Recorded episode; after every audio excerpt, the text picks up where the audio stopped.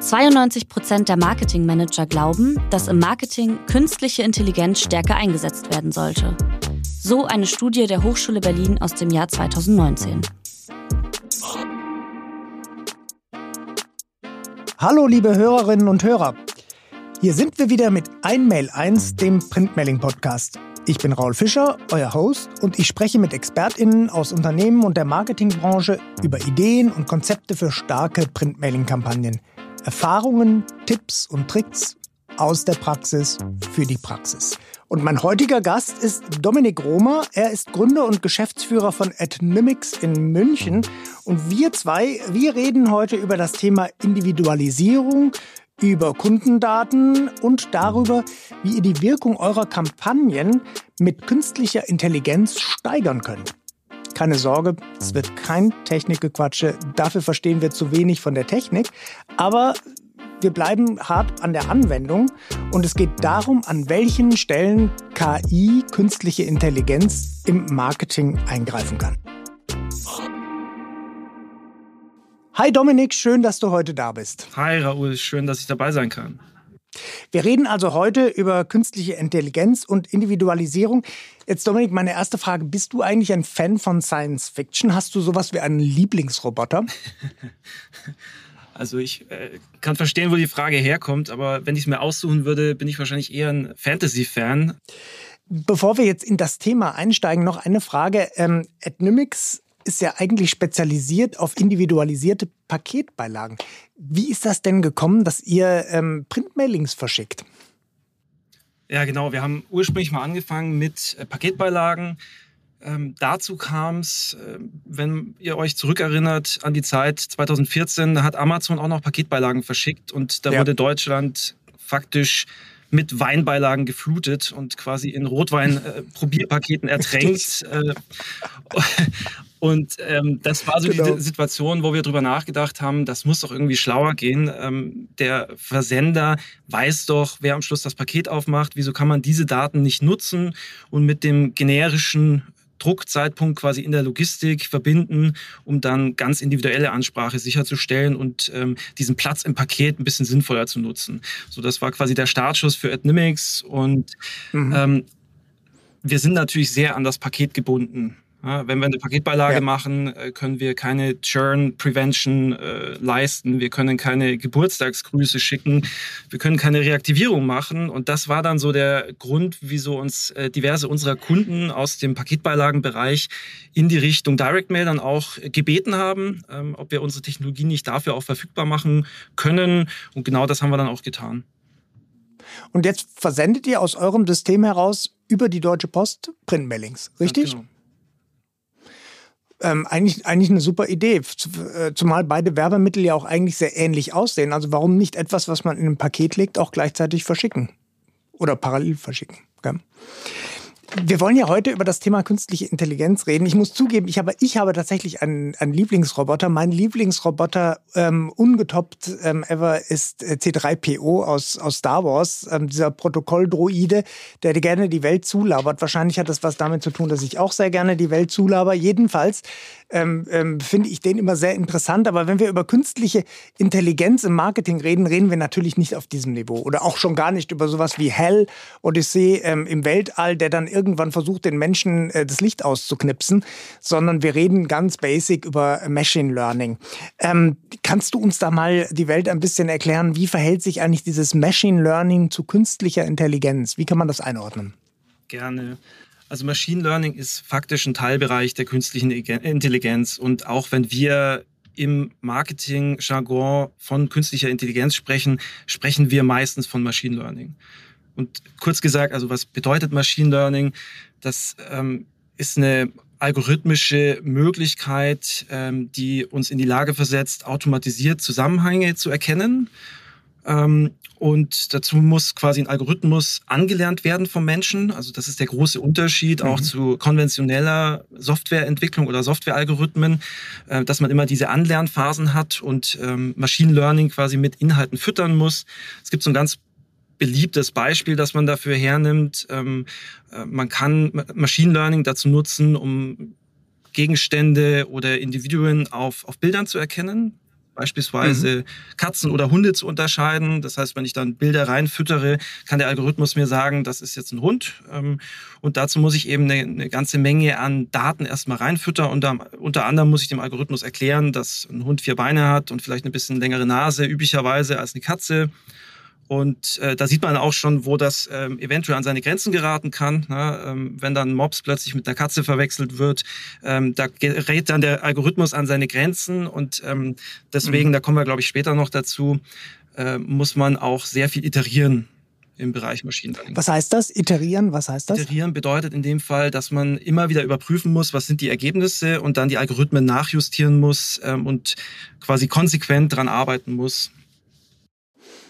Und diese Bilderkennung, ähm, das, das wäre zum Beispiel so ein typischer Anwendungsfall aus dem Alltag. Hättest du da noch weitere? Klar, also um bei dem Beispiel zu bleiben, äh, wer Google Fotos nutzt ähm, und das noch nie mhm. versucht hat, sollte einfach mal dort in der Suchmaske Hund oder Katze oder Fußball eingeben. Da wundert man sich manchmal, wie viele Hunde und Katzen man schon fotografiert hat, von denen man nie wusste. Ähm, also das ist schon fast spooky, was das Machine Learning von Google beispielsweise dort leisten kann. Genau, und es gibt auch noch andere alltägliche Anwendungsfälle. Ähm, das, was mir jetzt spontan einfällt, ist äh, beispielsweise Filmvorschläge, die auf Netflix einem angeboten werden. Ähm, mhm. Oder der TikTok-Feed ähm, ist äh, eine relativ umfangreiche Machine Learning, das dort quasi mit unterstützt, die richtigen Videos zu finden. Ja, super. Das macht es ein bisschen deutlicher. Also im Grunde genommen, Machine Learning sind Programme, die angelernt werden und die dann im Grunde genommen in einem sehr, ich sag mal, klar um, ähm, umrissenen Rahmen die, das, was sie lernen, in der Anwendung selber anwenden können. Aber wir reden jetzt hier nicht über eine kreative künstliche Intelligenz, eben wie C3PO oder irgendwelche anderen sophisticated Anwendungen. Wir gucken jetzt einmal aus der Vogelperspektive aus, die, aus dieses Thema. Ähm, wir haben ja gerade ein Statement aus dieser Studie von SRH und der Hochschule Berlin gehört. Ähm, 92 Prozent der Marketingmanager glauben, dass künstliche Intelligenz im Marketing öfter eingesetzt werden sollte. Wie stehst du dazu? Was sagst du?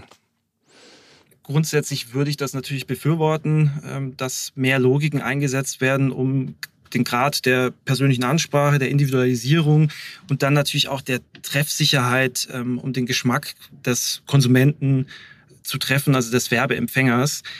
Ähm, man muss natürlich immer darauf achten, muss ich das Problem jetzt wirklich mit Machine Learning lösen oder ähm, gibt es auch andere Umsetzungsmöglichkeiten, das zu schaffen? Das heißt, ich muss mich schon immer fragen, schafft jetzt Machine Learning an der Stelle echten Mehrwert? Ja? Und mhm. das, also der Lackmustest an der Stelle ist üblicherweise, dass man sich fragt, ähm, ob man eine, eine, große Menge an Dateninput hat, der sich auch mhm. ähm, durchweg verändert und ich an der Stelle üblicherweise auch Menschen brauche, die dann nochmal Entscheidungen treffen. Das ist eigentlich ein ganz guter Indikator dafür, dass es eine Lösungsmöglichkeit mit Machine Learning geben kann. Die Frage, die du gerade indirekt gestellt hast, nämlich die Frage, lohnt es sich? Ähm, ähm, die merken wir uns mal im Hinterkopf, aber du hast gerade ein zweites Stichwort genannt, Individualisierung. Und da würde ich gerne nochmal einsteigen, weil das ist ja eigentlich euer Thema. Das ist Adnymics-Thema, damit habt ihr angefangen ähm, individualisierte Paketbeilagen, ähm, jetzt individualisierte Printmailings. Ähm, was bedeutet jetzt hier Individualisierung? Ich frage auch vor dem Hintergrund, dass Individualisierung und Personalisierung oft durcheinander geworfen werden. Und nur weil ich jemanden mit dem Namen anrede, ist es ja noch lange nicht individualisiert in dem Sinne. Kannst du uns da mal einen Pfad schlagen? Ja, das ist unser Daily Struggle. Ähm weil wir natürlich oft erklären müssen, wo jetzt die Unterschiede sind an der Stelle, weil es natürlich auch eine etablierte Welt der Personalisierung schon lange gibt, also gerade im Printmailing-Bereich. Ja. Ähm, und die, die Unterschiede zum Individualisierung oder zur Individualisierung sind faktisch, dass wir versuchen, mit unseren Logiken die komplette inhaltliche ähm, Füllung der Druckdatei auf den Konsumenten oder auf den Werbeempfänger anzupassen. das heißt, das geht weit, weit über, ja. über Textanpassung hinaus. Ja. Ähm, das heißt, was, was können wir hier anpassen? Ähm, das sind genau. üblicherweise genau. also einmal Textinhalte wie eine Personalisierung oder eine äh, Textbausteine. Das geht weiter über ähm, die Auswahl des passenden Templates, also wie mache ich die Aufbereitung oder die Gestaltung. Äh, ich würde jetzt mhm. vielleicht ähm, Frauen anders ansprechen wie Männer oder jemand, der aus der Kategorie mhm. 1 äh, gekauft hat, anders ähm, eine andere Aufmachung geben wie aus der Kategorie 2. Ähm, das mhm. sind persönliche Produktempfehlungen. Also was wäre jetzt für mich noch besonders spannend, ähm, um mich äh, möglichst um, um, um das Werbemittel möglichst attraktiv zu gestalten, um einen nächsten Kauf zu erzeugen. Also man muss ja im Hinterkopf behalten, dass wenn wir von Direct Mail sprechen, sprechen wir üblicherweise von Kundenbindung. Das heißt, wir haben schon mhm. einigermaßen umfangreiche Daten auch über den Kunden vorliegen und äh, können daraus auch ein Profil generieren. Gut, wir reden äh, über Kundenbindung, aber wir reden schon auch über Verkaufen. Also zumindest, ähm, das, das ist ja das, was sehr viele ähm, mit auch per Printmailings auch sehr erfolgreich machen. Das zeigt ja zum Beispiel die CMC ähm, Printmailing-Studie, die jedes Jahr erscheint, wie sehr ähm, sich Printmailings auf die Conversion Rate aus, auswirken. Ähm, beschreib doch mal, wie sieht denn so ein individualisiertes Printmailing am Ende auf? Du hast gerade einzelne Bausteine genannt, ähm, aber wenn ich das dann vor mir habe, wie sieht das aus? Also die Individualisierung bestimmt ja eher den Inhalt. Unsere Stärke liegt dann eher darin, quasi, wie können wir auf Basis von einem Kundenprofil, das wir teilweise eben auch selber anreichern oder generieren, möglichst genau ähm, festlegen, wie wir jetzt den Kunden abholen. Wie gesagt, in unserem Fall ist es üblicherweise die Zielsetzung, einen Wiederkauf zu erzeugen äh, und das mit einem möglichst hohen mhm. Warenkorb. Ne? Und wie das genau gestaltet wird, hängt sehr stark von unseren Kunden ab, die üblicherweise eine Größe haben, äh, wo dann eine Inhouse-Agentur äh, dran sitzt und die Aufbereitung macht. Das heißt, grundsätzlich ist das relativ flexibel. Und die Individualisierung an sich kann man sich ein bisschen vereinfacht vorstellen wie Container, die vordefiniert werden. Ähm, also beispielsweise ein Produktcontainer, dort wird definiert, wie groß soll ein Produkt dargestellt werden, soll dort eine Artikelnummer angezeigt werden, wie äh, soll der Artikelname dargestellt werden, Schriftgröße und Co. Und das wird dann eben durch die unterschiedlichen Algorithmen befüllt. Also am Ende habe ich dann sozusagen ein Printmailing in der Hand, was äh, in einem Look and Feel, also eine Aufmachung, die mir entspricht. Ähm, wenn ich ein bisschen klassischer unterwegs ist, ein bisschen konservativer. Wenn ich so ein flotter junger Typ bin, ein bisschen sportlicher. Und ich finde, entsprechend ist auch die Sprache dieses Printmailings gestaltet, die mich dann abholt. Vielleicht auch die Ansprache per Du oder per Sie, je nachdem, weiß ich nicht. Und ähm, am Ende finde ich auch Angebote, die im Grunde genommen auf das zugeschnitten sind, was ich bisher gekauft habe. Kann ich, kann ich mir das so platt vorstellen? Genau, richtig. Was sind denn so die Herausforderungen in dem Prozess? Also die größte Herausforderung ist ähm, tatsächlich in der Zusammenarbeit mit dem Kunden, weil es ähm, extrem viele unterschiedliche Modelle natürlich gibt. Ähm, also unsere Kunden, mhm. das muss man verstehen, sind ja üblicherweise aus dem äh, Retail, also aus dem Handel in irgendeiner Art und Weise oder große Brands.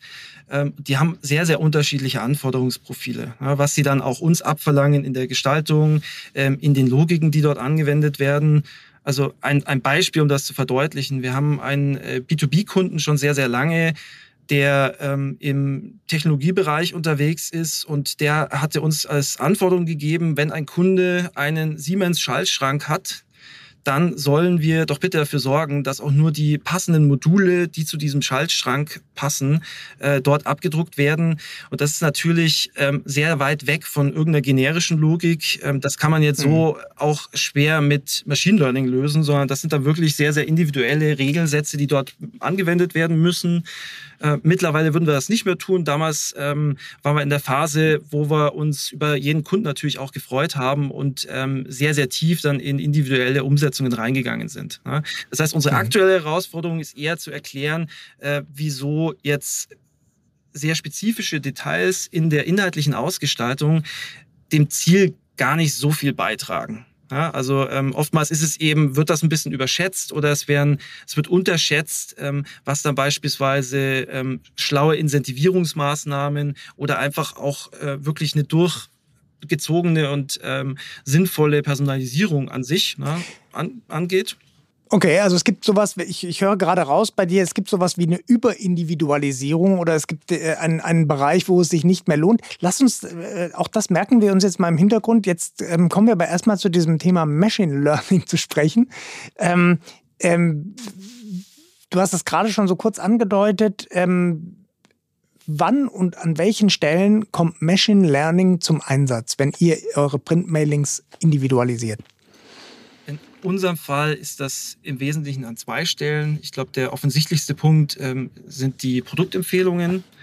Da haben wir uns mittlerweile mhm. auch Machine Learning äh, zugekauft, weil, das, weil wir irgendwann gemerkt haben, das können andere besser. Wir hatten das ursprünglich mal selber entwickelt ähm, und äh, nutzen mittlerweile externe Lösungen, die uns dort quasi die Produktempfehlungen berechnen. Ähm, da geht's wie schon gesagt, in der Regel darum, äh, wie kann man einen Kunden möglichst schnell zum Wiederkauf äh, bewegen und das eben sehr inspirativ auch. Und mhm. die andere Stelle, wo wir das nutzen, ist zur Anreicherung von Daten, die bei uns eingehen. Das heißt, ähm, wir haben oftmals sehr, sehr unterschiedliche Daten, die wir von Kunden übergeben bekommen. Mhm. Ähm, das sind normalerweise Stammdaten, also wer ist der Kunde, wo wohnt der Kunde, und ähm, auch Kaufdaten. Und gerade aus dieser Kombination kann man natürlich sehr, sehr viel machen. Ja, also ein, ein, Beispiel, wenn ein Kunde ähm, sehr stark aus der Kategorie Klettern kauft, können ja. wir quasi auf der anderen Seite diesen Kunden auch in eine gewisse Schublade stecken. Das ist am Schluss einfach auch wichtig, um äh, diesem Paket oder ähm, Direct Mail Empfänger dann die richtigen Inhalte zu zeigen und ähm, die Person halt im richtigen Moment mit den richtigen Informationen abzuholen.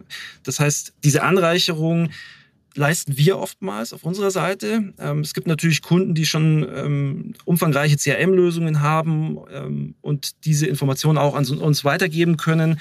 Aber oftmals müssen wir nachbessern und ich bin manchmal auch schockiert, wie oft das nicht vorliegt, beziehungsweise die Daten nicht sinnvoll übergeben werden können.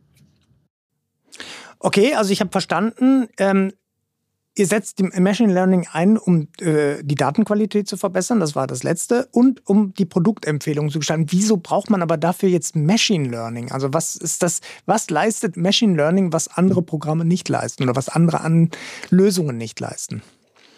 Bei der Datenanreicherung ist es so, dass wenn wir dort nicht teilweise auf Machine Learning setzen würden, müssten wir halt sehr intensiv uns mit den einzelnen äh, Kategoriebäumen der Kunden beschäftigen und das wirklich manuell mhm. machen. Das heißt, ähm, dort ja. unterstützt Machine Learning, um uns Arbeitszeit zu sparen. Also das ist eher eine Herausforderung, mhm. die wir bei uns intern dann lösen können damit. Und bei den Produktempfehlungen ist es faktisch einfach die schiere Menge an Daten.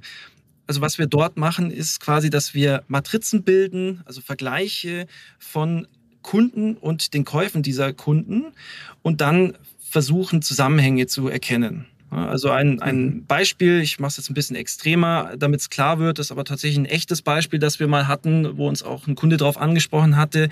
Wir haben bei einem Versender für Möbel ähm, teilweise eine Kombination aus einem Stuhl und einer Klobürste empfohlen, äh, was ein Grafiker so wahrscheinlich nie platzieren würde nebeneinander. Ähm, aber unser Machine Learning-Algorithmus ähm, hatte wohl erkannt, dass diese Kombination von verschiedenen Kunden gemeinsam gekauft wurde und hat dann einfach äh, aufgrund der gesetzten Zielsetzung, Conversion Rate steigern, ähm, diese Zusammensetzung dann auch wieder abgedruckt bei Kunden, die äh, eventuell ein ähnliches Kaufprofil hatten. Also mal ganz im Ernst, dann haben die Kunden am Ende ein Printmailing in der Hand gehabt, wo ein Stuhl und eine Klobürste drauf promotet wurden. Genau. Und wie hat euer ähm, der Businesskunde, also der Anbieter, darauf reagiert, als der das das erste Mal in der Hand hatte?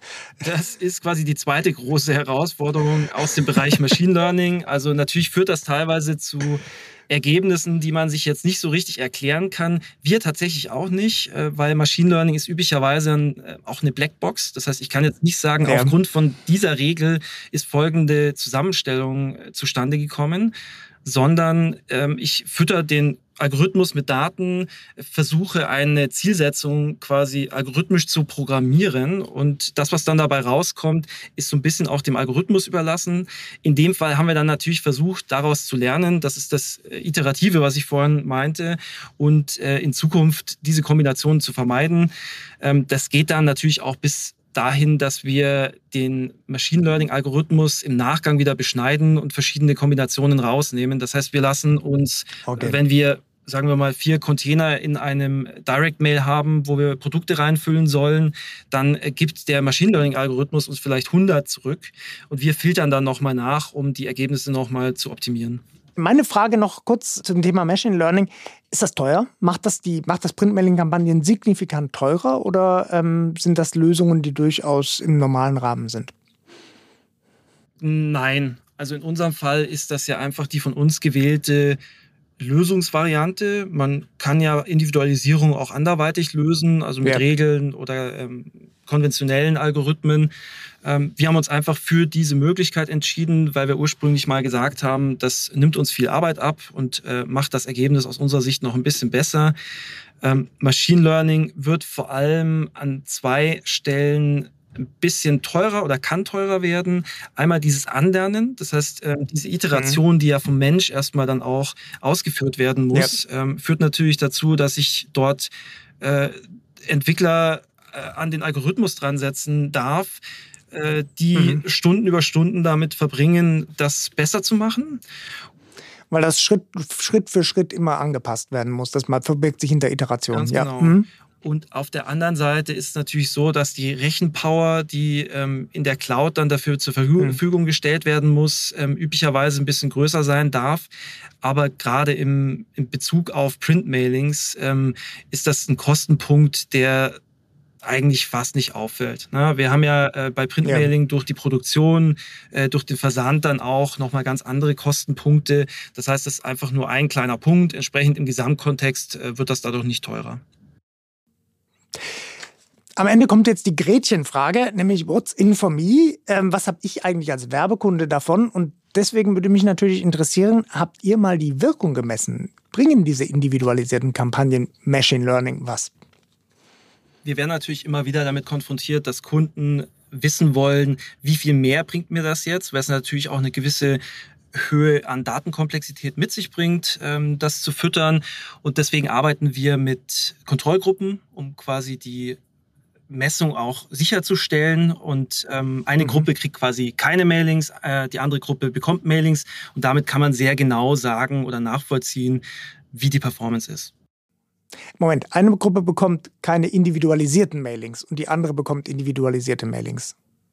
Oder? Äh, jein, also üblicherweise werden die Kontrollgruppen, da gehen wir jetzt schon ein bisschen tiefer rein, ne, wenn wir dann A-B-C-Tests machen, ähm, wo man ja. überhaupt ah, keine Aussteuerung okay. macht. Ja. Üblicherweise haben unsere Kunden schon genügend Erfahrung aus dem Bereich äh, nicht individualisierte Conversion Rates und Performance-Daten. Das heißt, eigentlich sparen wir uns den Schritt, die anzusprechende Gruppe dann nochmal in eine Scheibe weiterzuschneiden und vergleichen tatsächlich quasi, wir incentivieren nicht versus wir incentivieren und dann gibt es ja auch noch alte Vergleichsgruppen, um zu gucken, wie äh, performt jetzt konkret die Individualisierung versus nicht individualisiert.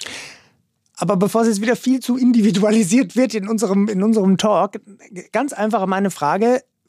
Was kommt raus? Also kann man sagen, ein individualisiertes ähm, Printmailing bringt mir ein Plus von so und so viel Prozent bei der Conversion Rate? Gibt es da irgendwie einen Korridor, eine Schneise? Tue mir tatsächlich immer schwer, das zu verallgemeinern. Es gibt ja auch Daten aus der CMC-Studie, die kennen wahrscheinlich die meisten Hörer auch. Ähm, also unsere Erfahrungswerte äh, im Vergleich, äh, wir personalisieren nicht versus wir personalisieren, ähm, ist schon, dass man generell mit einer Verdopplung äh, der Conversion Rates rechnen kann, wenn man die Ach, Personalisierung klar. schlau macht. Also man kann das auch falsch machen, das kann auch nach hinten losgehen, das sei auch ganz klar gesagt. Das heißt, man muss da schon ein bisschen Hirnschmalz investieren. Aber ich denke mal, dass eine zweifache Conversion Rate und ein bisschen höhere Warenkörbe am Schluss schon ein realistisches Endszenario sein können. Ja, das ist doch mal eine Ansage. Das heißt, also man, wir können unterm Strich festhalten, Individualisierung wirkt sich auf die Performance von Printmailings aus. Gibt es eine Strategie, die sich immer auszahlt, wenn es mit, ähm, um, um das Thema Individualisierung von Printmailings geht? Ja. Jetzt unabhängig von der Menge der versendeten Printmailings der Branche oder der Produktgruppe natürlich. Ja, klar. Also um es zu verallgemeinern, würde ich sagen, ich brauche natürlich eine bestimmte Menge an Kunden, die ich überhaupt erst ansprechen kann, um dann auch filtern zu können. Das heißt, ähm, wenn ich jetzt beispielsweise deutlich unter 20.000 äh, Kundenadressen habe, dann ist sehr hm. fraglich, ob das jetzt Sinn macht, äh, diese Kunden anzusprechen. Natürlich muss man sich immer vor Augen führen, was habe ich für Warenkörbe, ab wann lohnt sich das Ganze. Also dann äh, hinten raus auch auf den Deckungsbeitrag zu gucken, was kann da rauskommen. Aber ich würde mal als Größenordnung schon als Minimum zumindest zumindest äh, für unsere Kundengruppe 20.000 Adressdaten in den Raum stellen. Okay. Das heißt, äh, ich, ich weiß, das Thema äh, Marketing Automation greift schon viel, viel früher bei viel kleineren Gruppen. Aber du würdest sagen, also ein hochindividualisiertes Printmailing lohnt sich tatsächlich erst vom Aufwand her, wenn eine bestimmte Menge, nämlich 20.000, erreicht sind. Dann lass uns doch mal jetzt zu den Anwendungstipps kommen. Da ähm, spitzen nämlich unsere Hörerinnen und Hörer drauf. Wenn ich also Kunden individualisiert anspreche, was sind die allerwichtigsten Hausaufgaben? Eins, zwei, drei. Also ich glaube, was man erstmal sicherstellen sollte, dass man Individualisierung im Grundsatz verstanden hat und das vielleicht auch mit einfacheren Kanälen schon mal erprobt hat. Ähm, also beispielsweise ja. mit E-Mail-Marketing. Das heißt, wir tun uns immer schwer, Kunden dann mit unseren Direct Mails zu versorgen, wenn noch nicht mal eine, eine sinnvolle E-Mail-Marketing Automation etabliert ist, ähm, die auch einen gewissen Grad von Individualisierung leisten kann. Zweiter Punkt ist äh, aus meiner Sicht ganz wichtig, die Datenvalidierung. Das heißt, ich muss sicherstellen, mhm. dass Daten, die ich dann für Printmailings nutze, auch sauber sind. Ja, das, und ähm, da fangen die Hausaufgaben quasi ganz vorne schon an beim Dateneinsammeln. Das heißt, ein großer Fehler, der dort oftmals gemacht wird, ist, dass keine ausreichende Datenvalidierung bei der Eingabe von Kundendaten gibt. Und das führt dann halt am Schluss dazu, dass ein Großteil der Konsumenten gar nicht angesprochen werden kann. Und ganz zum Schluss ähm, gibt es noch so einen ganz besonderen Trick oder ein ganz, besonderen, ganz besonderes Anwendungsbeispiel beim, äh, beim Thema Individualisierung, mit dem man wirklich Kunden begeistern kann? Hm. EmpfängerInnen meine Wir ich. Wir sehen ähm, Technologie hier eher als Enabler. Das heißt, ich glaube, um zu überraschen und äh, zu beeindrucken, braucht es tatsächlich menschliche und äh, damit echte Kreativität in der Ausgestaltung. Das können wir üblicherweise nicht leisten also mit Technologie, sondern das muss unser Kunde leisten. Super, also ich kann festhalten, am Ende kommt es doch wirklich auf das gute Handwerk an, auf die Kreativität des Printmailings. Die Technologie baut mir da sozusagen eine Brücke, aber kreativ werden muss ich schon selber. Vielen herzlichen Dank, Dominik. Das war ein ganz spannender Tour d'Horizon durch das Thema, wie kann ich individualisieren, wie kann ich Machine Learning einbauen. Ich habe heute tatsächlich eine ganze Menge gelernt. Ich habe erstens gelernt, ähm, um mal letzte, äh, den letzten Fragepunkt vorwegzunehmen, dass es sich durchaus lohnt durchaus Verdopplung der Conversion Rate oder eine deutliche Anhebung des Warenkorbs. Also Individualisierung lohnt sich. Ich habe zweitens gelernt, ich muss meine Daten fit haben sozusagen. Ich muss für eine entsprechende Datenqualität sorgen. Punkt drei, sollte diese Datenqualität mal nicht so sein, dann gibt es auch noch die Möglichkeit, zumindest jetzt bei euch, Adnymics, mit Machine Learning Anwendungen die Datenqualität zu heben, beziehungsweise die Daten anzureichern entsprechend. Gibt es noch was, was du ergänzen würdest? Habe ich irgendwas vergessen in meiner Zusammenfassung? Ich glaube, das beschreibt schon ganz gut. Vielen Dank für die Zusammenfassung. Super. Dann ähm, danke ich dir, dass du hier bei uns warst, dass wir mal über dieses ja doch nicht auch nicht ganz einfache Thema ähm, ähm, sprechen konnten. Danke, dass ich dabei sein durfte und bis ganz bald. Ja, bis ganz bald. Ich freue mich auf eine Fortsetzung des Dialogs und euch, liebe Hörerinnen und Hörer, ich hoffe, dass ihr beim Zuhören ebenso viel Spaß hattet wie ich und so viele Learnings mitnehmen konntet. In der nächsten Episode rede ich mit Eva Maria Heidemann und Anne-Kathrin Knärmann von Heidemann Schmuck. Das ist ein Online-Shop für handgefertigten Schmuck. Und mit den beiden rede ich darüber, wie man mit Lookalike Modeling neue Kunden gewinnt und seine Zielgruppenansprache erheblich verbessern kann. Weitere Informationen zum Podcast findet ihr auf der Seite allesübermailings.de und in den Show Notes. Und für Fragen und Feedback findet ihr unsere Kontaktdaten im Beschreibungstext. Lasst mir gerne ein Feedback da oder stellt mir eine Frage. Ich freue mich. Damit ihr auf keinen Fall eine Folge des Podcasts verpasst, abonniert ihn und zwar überall, wo es Podcasts gibt. Lasst uns auch gerne eine Bewertung da. Vielen Dank fürs Zuhören. Stay tuned. Dieser Podcast wird produziert von Podstars bei OMR.